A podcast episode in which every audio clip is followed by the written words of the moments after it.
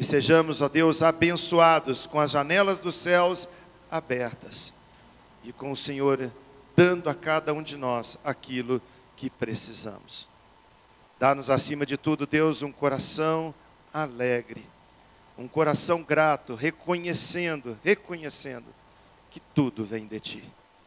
Santifica o que trouxemos no altar, multiplica na vida dos teus filhos e nos abençoa. Nós oramos em nome de Jesus. Amém. Convido você a abrir a sua Bíblia no livro de Gênesis, no capítulo 9. Eu quero ler a história de Deus fazendo a sua aliança com Noé.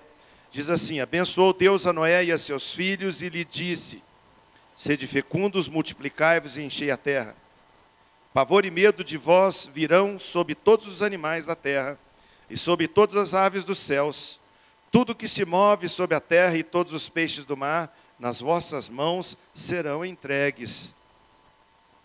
Tudo que se move e vive, ser-vos-á de alimento. Como vos dei a erva verde, tudo vos dou agora. Carne, porém, com a sua vida, isso é, com o seu sangue não comereis. Certamente requererei o vosso sangue e o sangue da vossa vida. De todo animal requererei, como também da mão do homem, sim, da mão do próximo, de cada um requererei a vida do homem. Se alguém derramar o sangue do homem, pelo homem se derramará o seu, porque Deus fez o homem segundo a sua imagem. Mas sede fecundos e multiplicai-vos, povoai a terra, multiplicai-vos nela. Disse também Deus a Noé e a seus filhos: Eis que estabeleço a minha aliança convosco e com a vossa descendência e com todos os seres viventes que estão convosco, tanto as aves, os animais domésticos e os animais selváticos que saírem da arca com todos os animais da terra. Estabeleço a minha aliança convosco. Não será mais destruída toda a carne por água de dilúvio, nem mais haverá dilúvio para destruir a terra. Disse Deus: Esse é o sinal da minha aliança que faço entre mim e vós, entre todos os seres viventes que estão convosco para perpétuas gerações. Porém, nas nuvens o meu arco será por sinal da aliança entre mim e a terra. Sucederá que quando eu trouxer nuvens sobre a terra, e nelas aparecer o arco, então me lembrarei da minha aliança firmada entre mim e vós, e de todos os seres viventes, de toda a carne, e as águas não mais se tornarão em dilúvio para destruir toda a carne. O arco estará nas nuvens, vê-lo-ei e me lembrarei da aliança eterna entre Deus e todos os seres viventes de toda a carne que há sobre a terra. Disse Deus a Noé: Este é o sinal da aliança estabelecida entre mim e toda a carne sobre a terra. Os filhos de Noé que saíram da arca foram Sem, Cã e Jafé. Cã é o pai de Canaã. São eles os três filhos de Noé, e dele se povoou toda a terra. Nós estamos conversando com a igreja ao longo desse tempo sobre conexão. Quando nós falamos sobre esse assunto, a gente abre um leque bastante amplo e ao longo dos domingos e das ocasiões nós vamos estar conversando sobre, com os irmãos sobre a amplitude desse tema, conexão. E a gente vê que muitas, muitas vezes a conexão ela acontece não porque foi criado já desconectado, mas porque em algum momento aconteceu uma ruptura, uma desconexão. Há um tempo atrás, eu estava jogando bola e levei um tombo no campo de futebol. Sabe que normalmente o craque é muito perseguido no campo, né? E eu machuquei o meu joelho. Era um feriado e saí do campo. Os meus colegas de futebol estavam tão preocupados comigo que eles me carregaram, me deixaram na lateral e falou: entra outro no lugar dele, depressa. Isso é amor, né, irmãos? Então, Suzana me levou no, no, no, no hospital e chegou lá, só tinha um raio-x para fazer. O hospital era um feriado, engessaram a minha perna aqui da, da virilha até no dedão do pé e esperando até chegar segunda-feira para achar um ortopedista. Quando nós fomos no ortopedista, a Suzana foi comigo, o médico usou uma expressão que eu não posso repeti-la, mas eu posso usar algo semelhante. Ele falou com a minha esposa assim: o seu marido se deu mal. E ele falou comigo: Olha, se você tivesse quebrado a perna, eu conseguiria te recuperar melhor. Se você tivesse tido uma coisa nessa área, era fácil, mas você rompeu os ligamentos. Nem Deus faz eles voltarem. Esse, um ligamento, quando ele rompe, ele encolhe dentro do organismo. Então, o que ele estava dizendo para mim é que o ligamento do meu joelho colateral, atrás do posterior, ele ao romper, ele esticou e pá, arrebentou e ficou uma parte embaixo na panturrilha e outra parte ficou escondida atrás do joelho. Ele falou que não tinha jeito, o único jeito seria cirúrgico e isso com o ligamento de uma parte com a outra. Há um tempo atrás, eu também machuquei o ombro. Eu falei com vocês que craque é sempre perseguido, né? Mudei o esporte, fui para o vôlei e adivinha?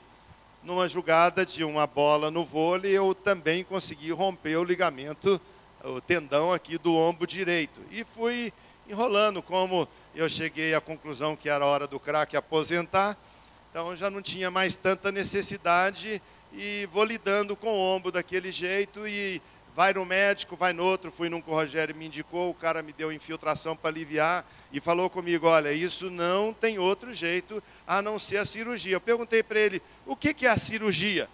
Ele falou comigo, a cirurgia é uma conexão entre um lado do seu tendão que rompeu com o outro lado. E dependendo do lugar onde rompeu, eu nem mexo na parte menor, eu pego a de baixo e estico até lá. E como é que você faz? Falei, é muito simples pegar uma furadeira, vou furar o seu ombro, vou furar o osso, vou colocar um parafuso com a cabecinha dele vazada, vou pegar igual uma agulha, vou pegar o tendão lá embaixo, vou colocar ali e vou parafusar. E atenção, eu vou esticando até ele ficar. Adivinha se eu tinha voltado do médico? Ir lá para o Nepal e pensei, vou, vou ter que adiar a minha vida esportiva, né? Mas a verdade é que a conexão ela era necessária exatamente porque houve uma ruptura, houve uma separação. Não era para ser assim, mas houve uma separação. Da mesma forma acontece na nossa vida com Deus. A gente, quando fala sobre conexão, a gente pode pensar em algumas, algumas situações. Por exemplo, eu estava vendo, você pode falar em conexão no lado da engenharia, o lado do trabalho. Você hoje está com uma determinada linha, que é para jogar água de um lugar para o outro, e o cano termina, vem um outro cano, agora você precisa de algo que conecte o primeiro com o segundo. E você que às vezes faça isso, sabe que gambiarra não funciona. Por um tempo dá certo, por um tempo engana, mas quando a pressão aumenta, aquilo descola, aquilo solta. Normalmente precisa de uma luva, uma conexão, alguma coisa que faça aquela ligação. É usado também a palavra conexão para falar de situações que têm sentido, que têm nexo. Ah, se, se, alguém está comentando um assunto, você fala, é, é isso faz sentido. O que, que ele está querendo dizer? Aquele assunto que nós estamos tratando, ele é coerente com esse. Ele tem uma ligação. As coisas se conectam. Ela não é um algo perdido no meio de todas as coisas. Conexão, então, significa juntar, ligar, unir, criar vínculo. E quando nós trazemos isso para a realidade do homem, a pergunta seria: para que conectar aquilo que nunca rompeu? Para que, que eu vou ter que juntar alguma coisa que nunca separou? Então, quando nós falamos sobre conexão aqui na igreja, o fato número um, básico para nós entendermos, é que alguma coisa nós fizemos que fez com que acontecesse uma ruptura. E nós bem sabemos que esse proceder, essa atitude, esse ato, significa pecado. O pecado causou a separação. E por isso nós colhemos ainda hoje resultado dessa separação. Irmãos, pare e pense um pouquinho. Fomos criados para morar na presença do Senhor. Fomos criados para estar num jardim onde não existia praga, doença, enfermidade, desgaste, onde acontecia a coisa dentro do mais perfeito ambiente. Quando acontece o pecado, quando a ruptura vem, e vem de uma forma que Adão e Eva foram enganados pela serpente, porque a Bíblia diz de forma clara: se você comer desse fruto, do conhecimento do bem e do mal, certamente morrereis. Morte que Deus falava ali é separação, é ruptura, porque o homem comeu do fruto e continuou vivo. A mulher comeu, continuou viva a ponto de chegar e oferecer para o homem. O homem continuou vivo a ponto de fugir de Deus. Deus chegava na viração da tarde e falava: Adão, Adão, onde você está? Adão! E quanto mais Deus chamava ele pelo nome, a Bíblia nos deixa entender que mais ele se afastava. O pecado faz isso. Quando nós temos uma atitude pecaminosa, quando nós agimos de tal maneira que a gente é, atinge a justiça de Deus, a impressão que nós temos e se torna realidade é que nós vamos nos afastando do Senhor. A voz do Senhor fala, filho, filha, e a gente de alguma forma vai saindo. Até que chega um momento que Adão diz assim: Senhor, o Senhor me chamou, eu ouvi, mas eu vi que eu estava nu e tive vergonha. Mas como é que você sabe que você estava nu? Você comeu do fruto. Olha que coisa real, irmãos. Nenhum de nós consegue de forma clara, normal, pacífica, permanecer nesse ambiente que nós chamamos de família de Deus ou igreja, quando nós estamos praticando ainda o pecado. É claro que a Bíblia nos ensina que pecado confessado é pecado perdoado.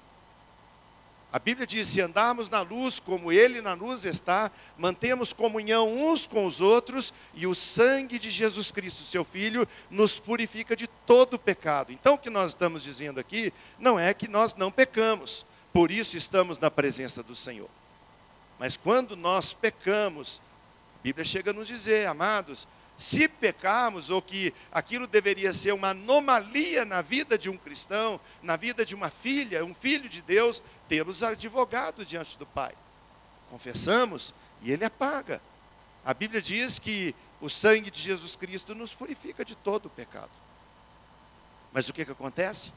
Normalmente, quando há pecado, filho, filha, o que, que nós fazemos? Nós vamos nos afastando. Irmãos, pode olhar, isso é fato. Aquelas pessoas que nós às vezes não encontramos na igreja no dia a dia, não estão mais frequentando a cela, não participam mais da reunião da juventude, pode olhar, aconteceu alguma coisa e agora existe aquele momento de fuga, aquele momento de separação. E o grande problema é que nós temos aquela característica de terceirizar e dizer: eles não amam, eles são panela, eles fecham, eles não se importam. Nunca encontramos erro em nós. É assim que aconteceu desde o princípio. Senhor, não fui eu. Foi a mulher que o Senhor me deu. A mulher fala: Não, não fui eu, foi a serpente que me enganou. Na verdade, nós entendemos que vivemos uma realidade que não era para ser assim. Então, irmãos, grande parte, talvez a maioria ou a totalidade das respostas de perguntas que nós fazemos esteja nessa única história do pecado. E a nossa resposta, Léo, não era para ser assim. Por que, que tantos irmãos da nossa igreja, parentes, queridos nossos, estão hoje hospitalizados, estão doentes? Deus se esqueceu deles? Não, irmãos, não era para ser assim. Por que, que nós passamos dificuldades, lutas no lar, deficiência em alguma área, um lar às vezes detonado? Isso é maldade? Não, irmãos, não era para ser assim. Não fomos criados para isso. Mas a Bíblia mostra que houve essa ruptura. Romanos 3, 23 diz que todos pecaram e destituídos estão da glória de Deus. A Bíblia diz que se dissermos que não temos pecado algum, fazemos Deus mentiroso, a verdade não está em nós. Nós somos pecadores. Graças a Deus, lavados e remidos no sangue de Jesus, quando confessamos. Já dissemos tantas vezes aqui: limpo, limpo não é aquele que nunca se suja. Limpo é aquele que sempre se lava. Nós podemos, na nossa sujeira, limparmos a nossa vida no Senhor Jesus.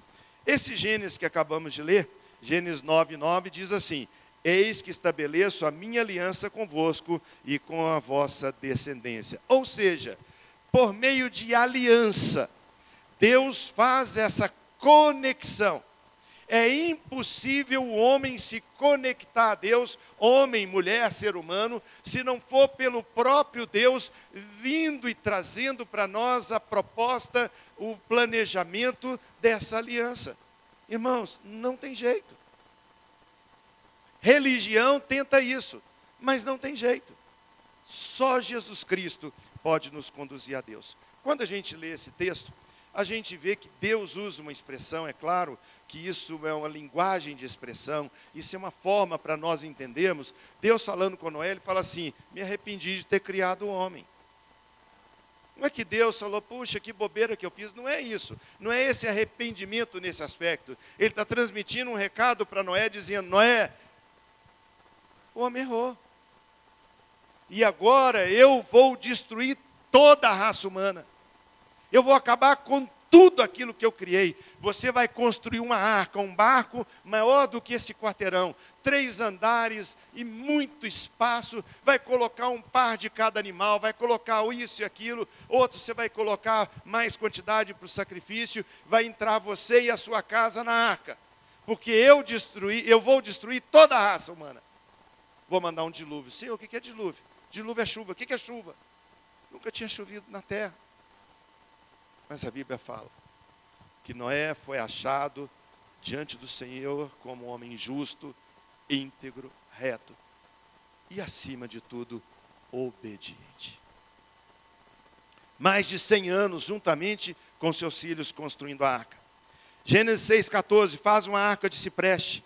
Gênesis 6,18, entra você e sua família na arca. Gênesis 20, 6, 22, Noé obedeceu ao Senhor em tudo que ele ordenara. Gênesis 7, 7, entrou Noé com a sua família na arca. Gênesis 7, 16, o Senhor fechou a arca.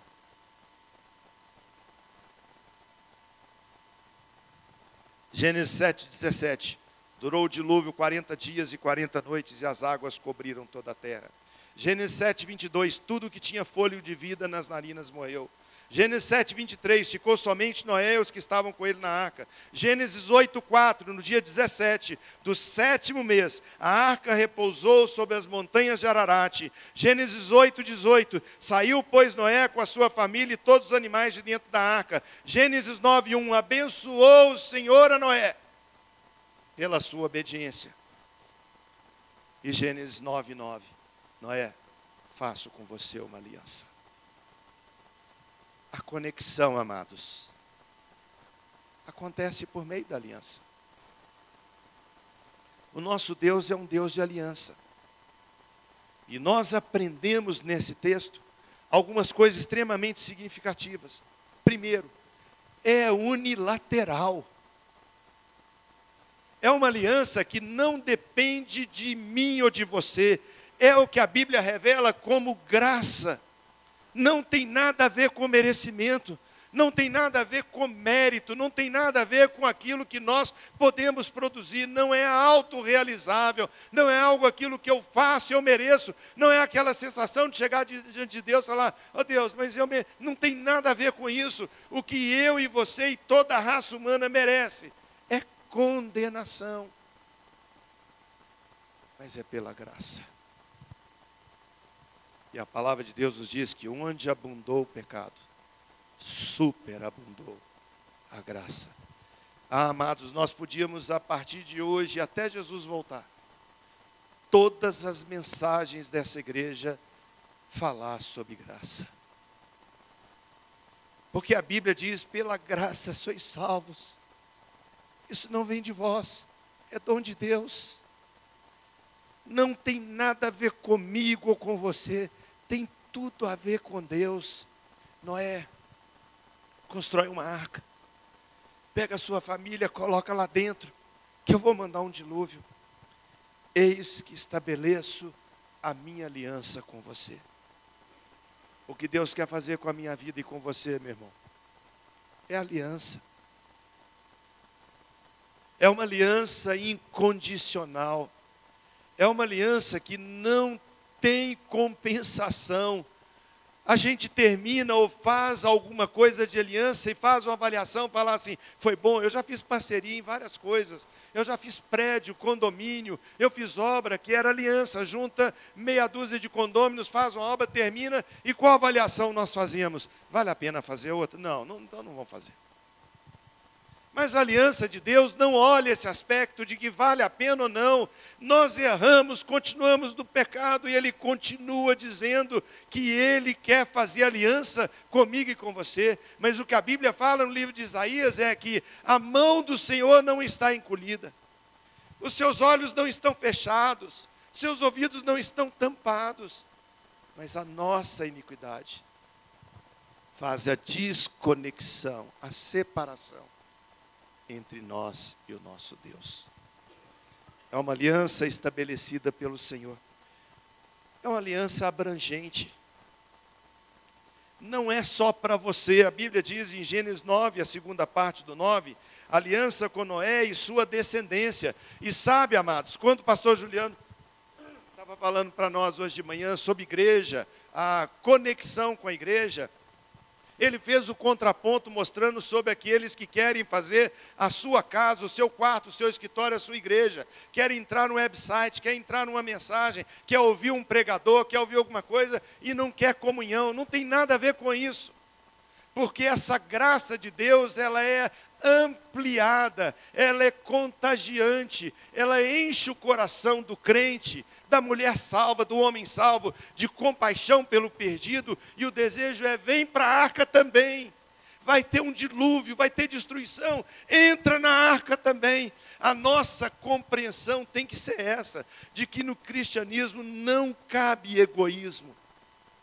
Se vivemos, para Ele vivemos. Se morremos, para Ele morremos. Quer vivamos ou morramos, somos do Senhor, irmãos. E a palavra do Senhor ensina o propósito da sua vida. Você não foi salvo, não entrou na arca simplesmente para ficar livre de um dilúvio.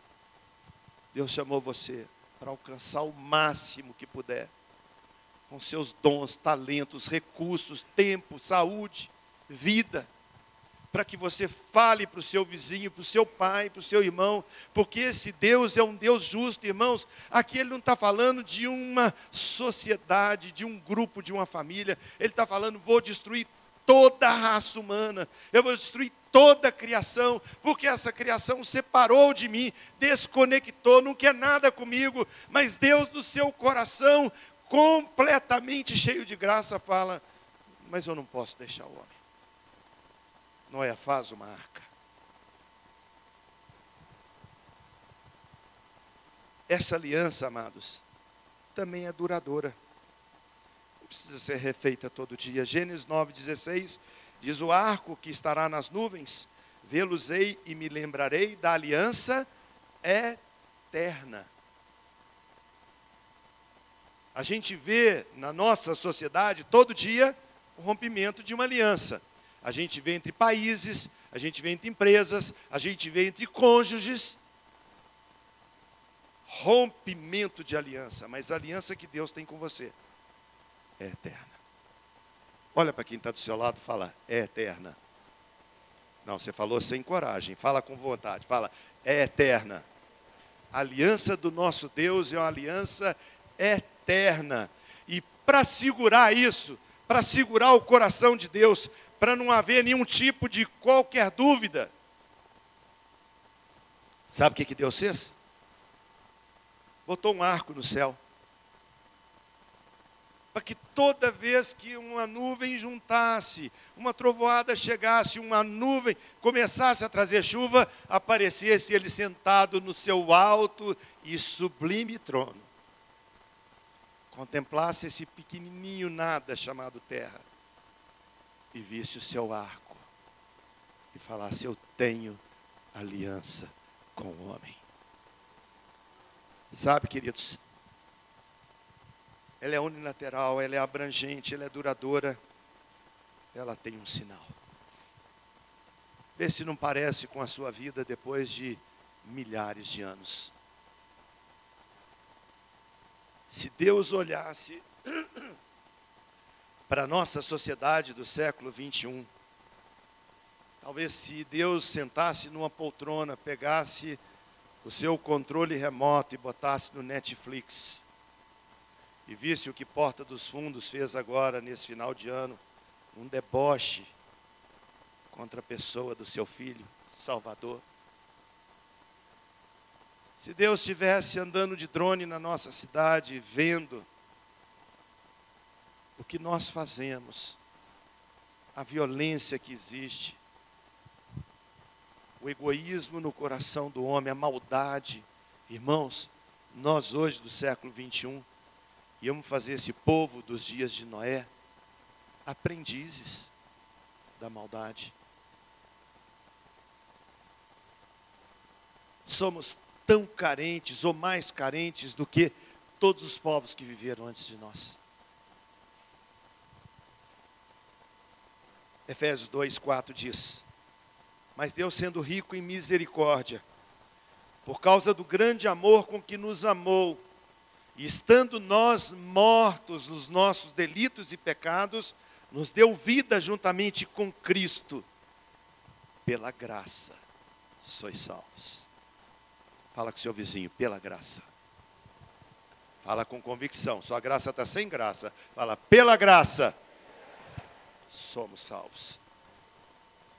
E olha como a correlação é idêntica, porque mostra a eternidade apaixonada do nosso Deus. Olha, Irã. É uma aliança com o homem feito de forma incondicional. O que Deus fez com você. Deus vira para Moisés, fala com ele lá no Egito: Moisés, você vai pegar um cordeiro, vai pegar um animal pequeno, vai falar com as famílias do meu povo para ficar dentro de casa, vão pegar os umbrais da porta e vão passar o sangue nos umbrais. Porque isso apontava para o Cordeiro de Deus que tira o pecado do mundo. Isso apontava para o Cordeiro de Deus que foi imolado antes da fundação do mundo. Isso apontava para o Cordeiro de Deus, que é o nosso bom pastor, que entrega a vida pelas ovelhas. Isso é um Deus que nos ama de fato de uma maneira tão clara que a Bíblia fala em Romanos 1, 5, 8. Deus prova o seu amor para conosco, pelo fato de Cristo ter morrido por nós, sendo nós ainda pecadores. E Efésios 2,8 confirma o que lemos no 2,4. Pela graça somos salvos, mediante a fé, isso não vem de você, isso não vem de mim, isso não vem de ninguém, isso é unilateral. Isso vem de Deus. Essa graça, essa conexão, também é abrangente, porque é uma aliança que alcança todas as pessoas que recebem a Cristo como Senhor e Salvador. É a sua história, irmãos. Dá uma olhada para trás e vê há um tempo atrás, talvez pouco ou muito tempo, quando você tinha uma vida ou tentava viver sem Deus. Você estava morto nos seus delitos e pecados, vivia uma vida sem esperança, uma vida sem perspectiva, você estava condenado. Aí de repente alguém te falou do amor de Cristo, você foi constrangido por aquele amor, abriu o seu coração, Deus entrou na sua vida pelo poder do Espírito e disse: escreve o nome dele no livro da vida. Hoje o seu nome está naquele livro, qual a condição? Unilateral é uma aliança que Deus faz com o ser humano por paixão e por amor. Abrangente. João 3,16, porque Deus amou o mundo de tal maneira. Não foi o brasileiro, não foi o árabe, não foi o muçulmano. Deus amou o mundo de tal maneira que deu seu filho. João 1,12. Jesus veio para o que era seu e os seus não receberam, mas a todos quanto receberam, deu-lhes o poder de se tornarem filhos de Deus. Repete comigo, filhos de Deus.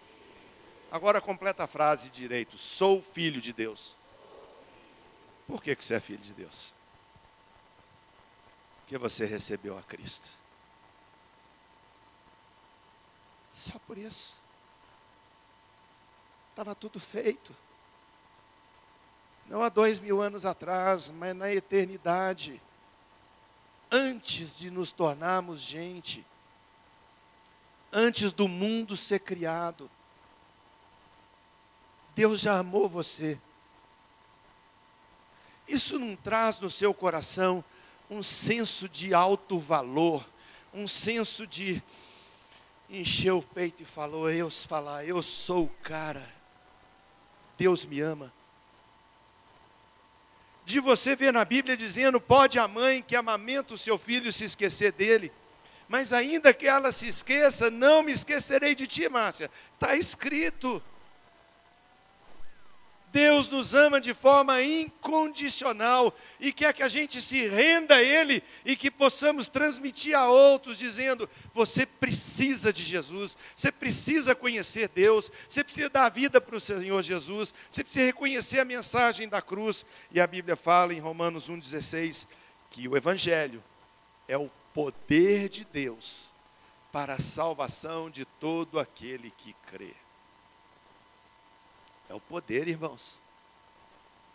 É a autoridade absoluta. Creu, deu a vida para Jesus, sai do império das trevas e é lançado imediatamente no império do reino do Filho do seu amor, salvo em Jesus Cristo.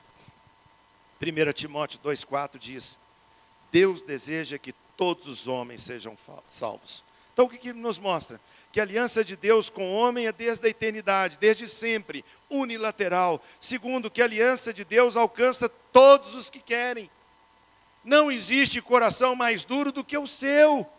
E se você um dia abriu o coração e entregou sua vida para Cristo, Ele pode fazer com a sua mulher, com o seu marido, com o seu filho, com o seu pai, com o seu patrão, com o presidente, com o governador, com o homem da rua.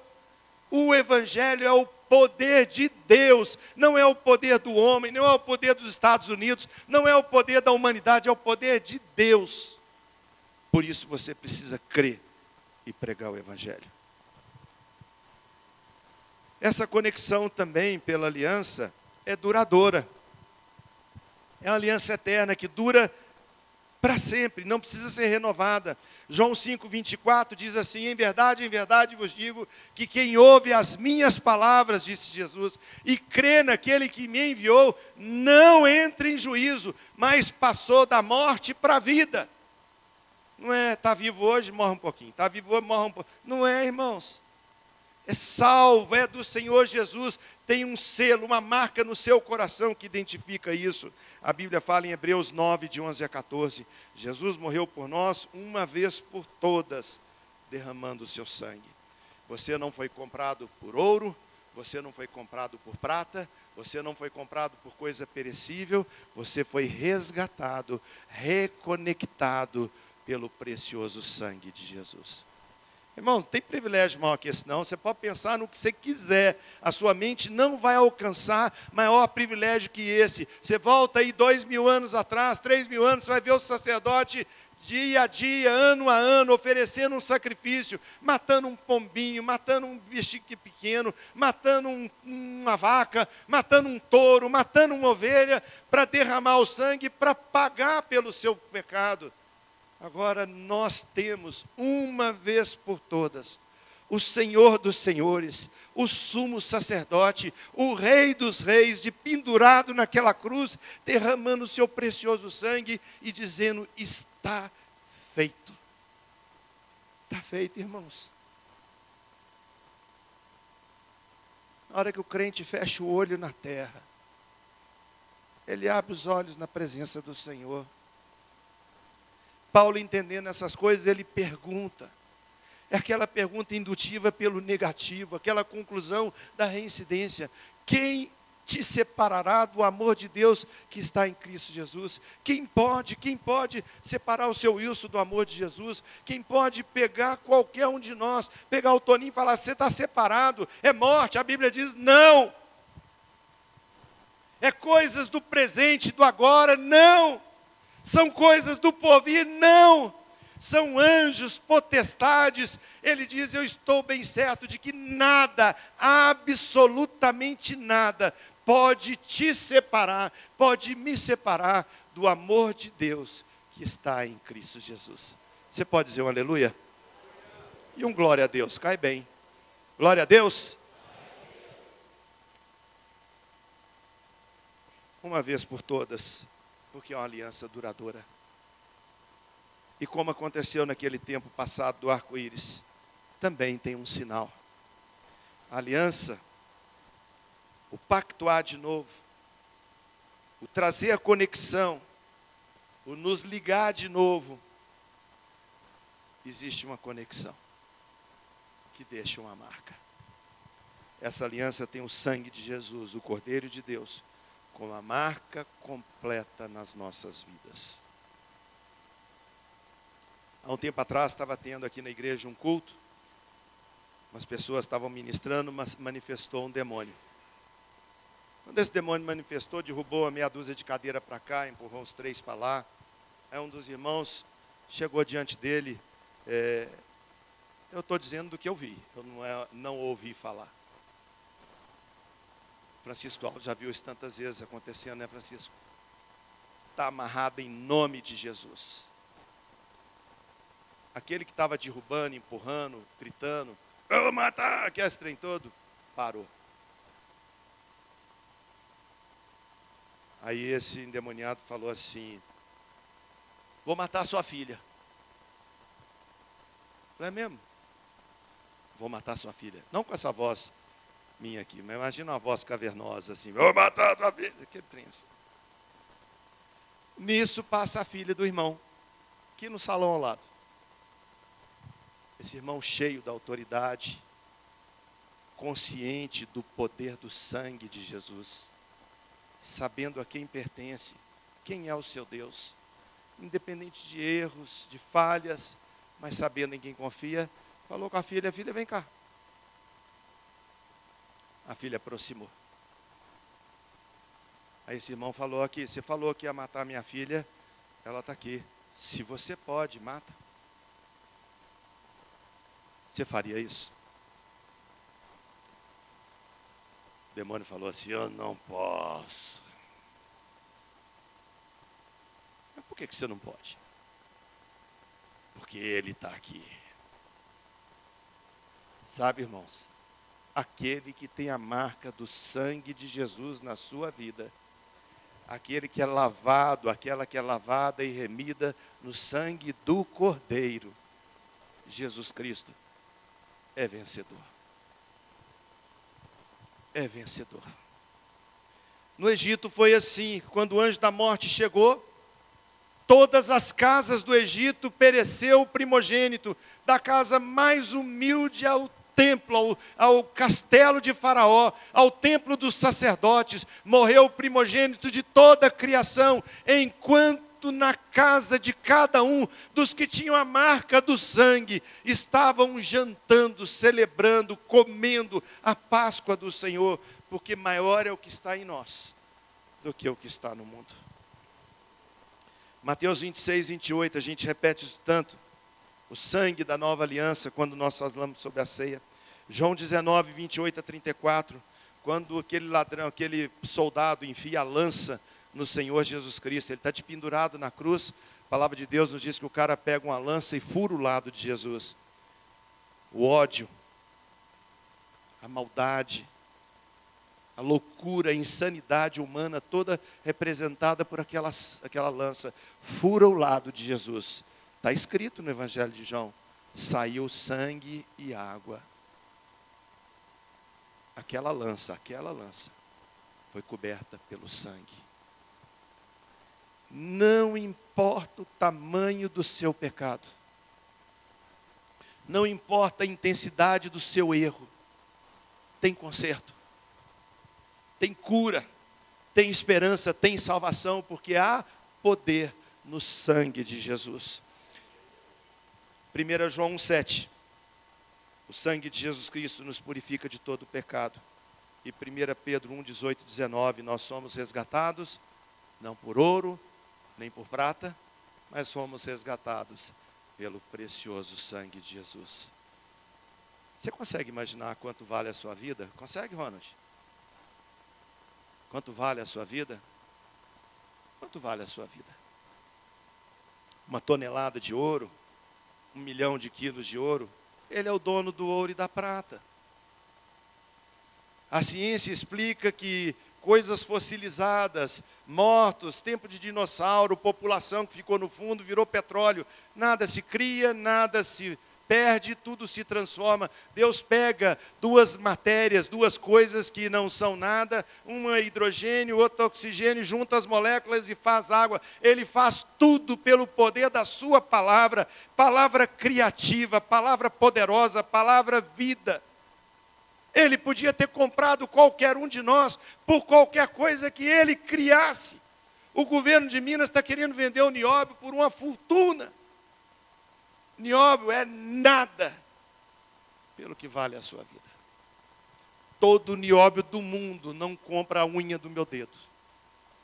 Porque eu fui feito, criado, imaginado, sonhado por um Deus todo-poderoso. Por que, que você acha que sua vida não vale nada? Porque o problema não resolve, porque está tomando remédio e não veio a cura ainda, que a porta não abriu, porque o que você está buscando lá, o resultado não está legal. Quem poderá nos separar do amor de Deus que está em Cristo Jesus? João 14, 6, Jesus disse: Eu sou o caminho, a verdade e a vida, ninguém vem ao Pai senão por mim. 1 Timóteo diz 5: Porquanto há um só Deus e um só mediador entre Deus e os homens, Cristo Jesus, homem. Amém, queridos? Você pode curvar sua cabeça, fechar os seus olhos. Atos 4,12 diz: Não há salvação em nenhum outro nome dado entre os outros nomes, que importa que sejamos salvos, a não ser Cristo Jesus. João 14,6: Eu sou o caminho, a verdade e a vida. Você está fora do caminho? Você está desconectado? Você, homem ou mulher, por algum motivo, afastou de Deus, venha na igreja, traz a sua oferta, mas você sente o seu coração ainda separado de Deus, você não se sente ainda parte, ou por algum motivo pensa, já fui. E nessa manhã, gostaria de voltar para Deus ou dizer: Senhor, eu quero voltar a ter uma vida com o Senhor. Eu quero ter uma vida abundante. Eu quero ter uma vida que me mostra de fato quem eu sou. Ou talvez nunca experimentou isso. Já ouviu falar, mas nunca teve uma experiência própria com Jesus. E nessa manhã você gostaria de fazer. Levante a sua mão, eu vou orar por você. Você gostaria de nessa manhã voltar para o Senhor, falar: Senhor, eu quero retornar para ti. Ou Senhor, eu quero me render a Ti, eu quero dar minha vida para o Senhor. Eu quero experimentar isso. Se você tem coragem de fazer isso, levanta a sua mão. Eu quero orar por você. Levanta bem alto. Amém. Deus te abençoe. Amém. Deus te abençoe. Deus está vendo a sua mão. Deus está vendo a sua mão também. Levanta bem alto. Eu quero orar por você. Amém. Deus está vendo. Queria convidar você a curvar a sua cabeça, fechar os seus olhos. Enquanto nós estamos nesse momento diante do Senhor, pedindo, pedindo que Deus faça algo novo na nossa vida. Eu quero convidar você que levantou a sua mão, vir aqui à frente. Quero orar com você. Saia do seu lugar, vem aqui embaixo, aqui na frente. Não tenha vergonha, não é compromisso comigo, não é compromisso com pessoas, é um compromisso seu com o Senhor da glória. O Senhor que tem a vida eterna. Mas alguém gostaria, ficou com vergonha, não levantou, mas agora sente que é a hora, sai do seu lugar, vem estar aqui conosco. Quero orar com você. Quero convidar algumas meninas, mulheres, para vir aqui orar com as mulheres, um homem, orar com o meu pizzaiolo predileto aqui. Mas alguém gostaria, sai do seu lugar. Fica com vergonha não, fala, eu quero que Jesus entre no meu coração eu quero ser transformado, eu quero experimentar esse poder que Jesus Cristo libera, eu quero ter o meu nome escrito no livro da vida, eu quero ser salvo pelo poder do Evangelho, ou eu já sou salvo, mas eu quero retornar a uma vida de abundância com Deus, eu quero ter vida com Deus. Você quer sair do seu lugar, vir aqui? Nós estamos encerrando, eu vou só orar por esses queridos nesse horário tão importante. Deus querido, eu quero agradecer por essas vidas preciosas. Quero te agradecer por essas vidas de valor. Quero te agradecer, Deus, por cada um que nessa manhã, tendo ouvido a tua palavra, entendeu que precisa estar conectado com Deus. E nós pedimos, Deus, que o poder do teu Espírito venha conectar, reconectar, unir novamente cada uma dessas vidas com o Senhor. Eu te louvo pelo poder do Evangelho, te louvo pelo poder da tua palavra. Eu te louvo porque o Senhor é tudo para nós. Abençoa, Deus. Escreve cada nome no livro da vida. Enche cada coração do teu espírito. Faz transbordar, Senhor, para que possam experimentar cada dia a alegria no Senhor, que é a nossa força. Nós, como igreja, abençoamos esses amados. Pedimos que o teu Espírito venha inundar cada coração. Pedindo, Deus, que o Senhor venha confirmar a alegria deles no Senhor. E trazer, Deus, a paz que só encontramos em Cristo Jesus. E que o amor de Deus, o nosso Pai, a maravilhosa graça de Jesus, e que o poder do Espírito Santo seja com cada um de nós, hoje e sempre. Amém. O Senhor te abençoe e te guarde. Hoje, 18 horas, tem um grupo orando aqui. Vem orar conosco. 19 horas, o culto. Tenha uma tarde abençoada com a sua família, em nome de Jesus.